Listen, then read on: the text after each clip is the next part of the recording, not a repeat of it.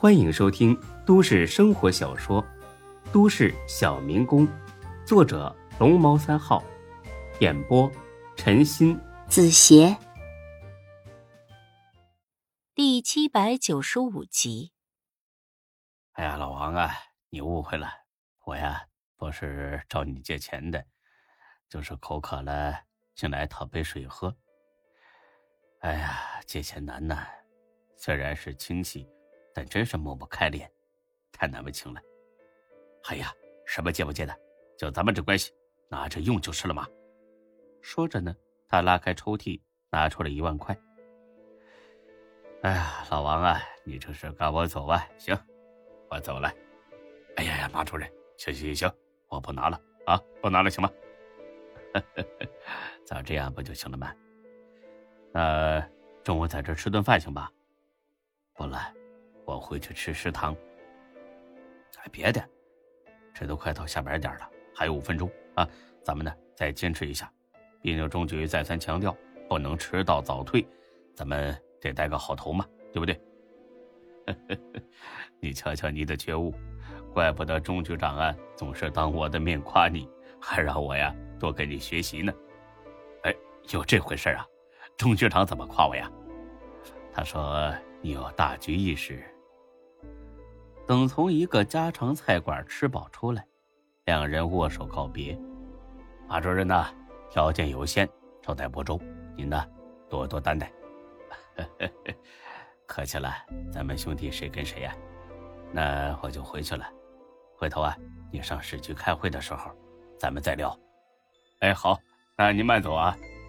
上了车，马主任马不停蹄直奔大关派出所，也就是钟小雪。目前上班的地方，所长周涛在岗，从三楼窗户里呢见马主任来了，大吃一惊。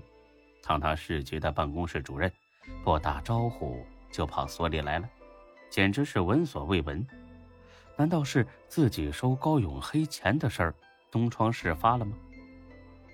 没等他反应过来，他又从窗户里呢看着马主任开车走了，他急忙的下楼去问，一问呢。说是来找钟小雪的，是钟国正让他给钟小雪送点东西。周所这心里啊，这才算是稍微踏实了点。可送东西也没必要这么急着走啊，自己呢也没来得及露个面，这多失礼啊！不行，得问问。嘿嘿，哎，小钟啊，来一下我办公室啊。好的。进了办公室。周涛笑的眼睛都快眯成一条缝了。嘿嘿嘿，呃，小钟啊，最近案子比较多，让你受累了啊。坦白说，钟小雪并不怎么喜欢周涛，因为周涛对她呢总是一副谄媚巴结样，简直就跟一条哈巴狗似的。啊，或许呢有人说不巴结不行啊，人家爹是领导，但是孙志呢就从来不巴结任何人，这叫什么？这叫不卑不亢，这也是钟小雪为什么喜欢孙志的原因。不累，都是我应该做的。哎呀，来来来，喝杯茶。哎，这是我老家一个亲戚自己炒的，市面上都买不到。谢谢周所，您找我有事吗？没事啊。哦，那我先去工作了，有些材料比较急。哎呀，你先别急嘛，我看刚才市局马主任来了，他是不是找我有事儿啊？你看我这还没来得及下楼，他又走了。他一会儿还回来吗？哦，不是找您的，是来给我送钱包的。我钱包落我爸车上了。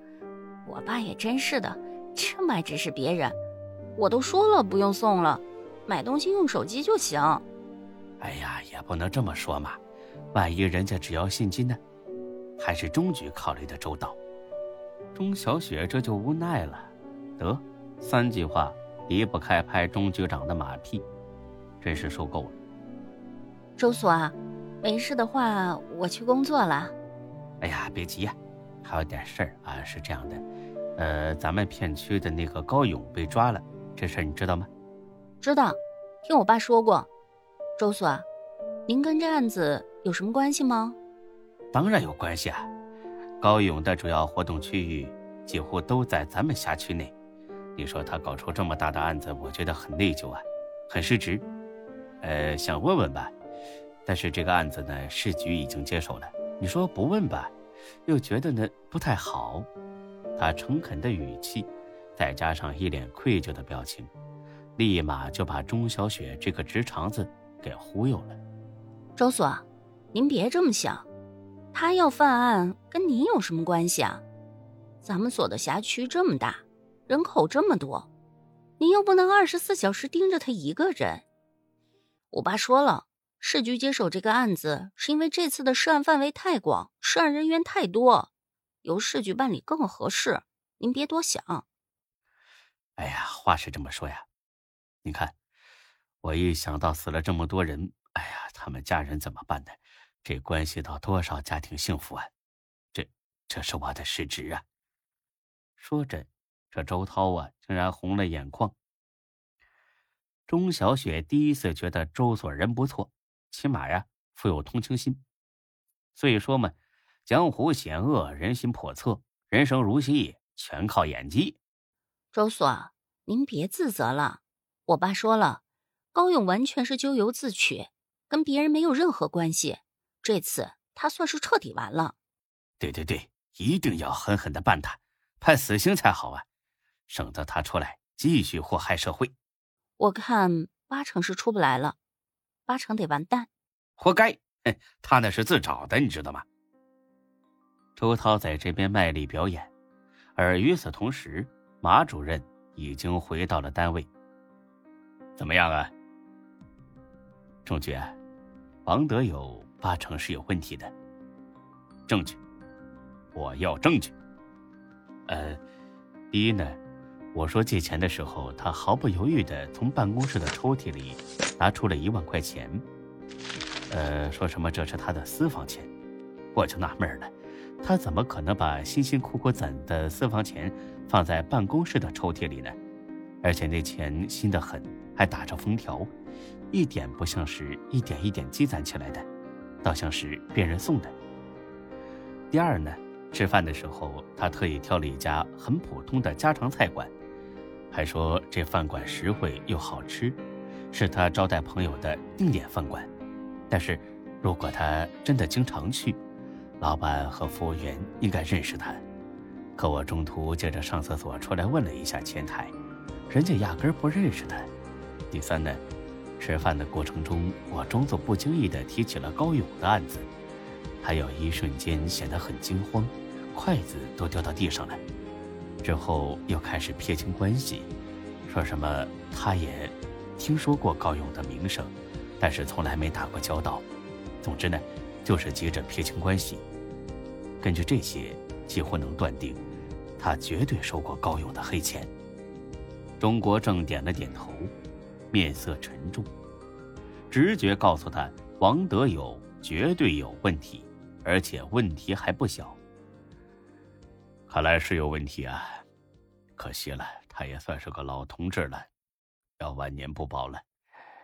你继续盯着他吧，继续查。对了，周涛呢？这人有问题吗？呃，这个还不确定吧，我只是借着给小雪送东西的幌子，去打草惊蛇了一下，立马就走了，就看他会不会被惊着了。嗯，怎么说呀？您想啊，中局。我去找王德友还算说得过去，毕竟我俩认识，还挺熟，级别呢也差不多。但是，直接去找周涛的话，甭管我跟他说什么，这小子肯定会觉得不对。要是真有问题，说不定立马就畏罪潜逃了。所以我去惊他一下，看看他接下来会有什么反应。如果他还是一切照旧，那证明心里没鬼；那么如果他举止异常，那肯定就是有问题了。哈 哈你小子是越来越鬼了。行，那咱们拭目以待啊。马主任猜的很对，周涛确实被惊着了。起先他在钟小雪面前卖力的表演了一阵，且得到钟小雪的认可之后，觉得万事大吉了。反正高勇要死了，死人是不会说话的。可之后，他又慌了，他很慌。死人不会说话。但死之前可是会说的，而且是什么都敢说。万一高勇为了减刑供出自己来呢？万一他恼羞成怒要揭发钟国正曾经收了他的钱呢？万一让钟国正知道，其实这钱全部进了他周涛的腰包呢？一系列的万一涌上心头，吓得周涛打了个寒颤。其实他完全不用害怕，因为高勇呢，压根儿就没打算揭发他，不是因为高勇讲义气，而是在这个节骨眼上，高勇压根儿瞧不起他这种小角色，他的注意力全在钟国政还有那位副厅长的身上。可惜，他周涛不知道这个情况。还以为暴风雨马上就要席卷了自己，看来周涛实在是高看了自己。本集播讲完毕，谢谢您的收听，欢迎关注主播更多作品。